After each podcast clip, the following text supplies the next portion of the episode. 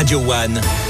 Info. À cette Agde Montpellier, l'essentiel de l'info ce matin avec Alexis Gauthier. Bonjour Alexis. Bonjour Eric, bonjour à tous. Alerte rouge pour la varicelle. 94 cas sont détectés pour 100 000 habitants en Occitanie, dont l'Hérault. C'est quatre fois supérieur à la moyenne nationale. Pour les infections type Covid, grippe ou autres virus respiratoires, Montpellier se situe en vigilance orange par exemple. Et pour les éviter, vous pouvez faire quelques gestes simples. Se laver les mains régulièrement, tousser ou éternuer dans votre coude ou porter un masque, surtout en présence des personnes fragiles.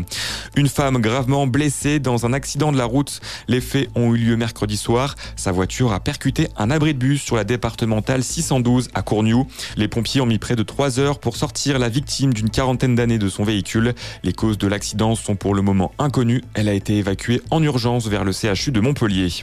Dans le reste de l'actualité, le Pas-de-Calais n'est plus en vigilance rouge face aux crues. Le plus haut niveau d'alerte vient d'être levé par Météo France. Illustration de l'accalmie dans le département. Les pluies progressent petit à petit vers la Belgique. Quatre départements sont désormais en orange. Le Pas-de-Calais, le Nord, les Ardennes et la Meuse.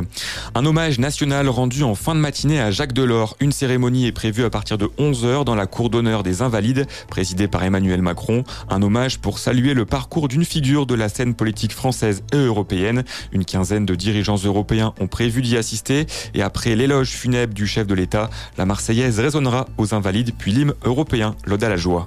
Pour terminer, en football, Montpellier joue demain à 18h son 32e de finale de la Coupe de France. Il se déplace à Amiens, équipe de Ligue 2. Le MHSC reprendra le championnat le 14 janvier sur le terrain de Brest. Du basket aussi ce week-end, les joueuses de Latte jouent dimanche sur le parquet de Landerneau en Bretagne.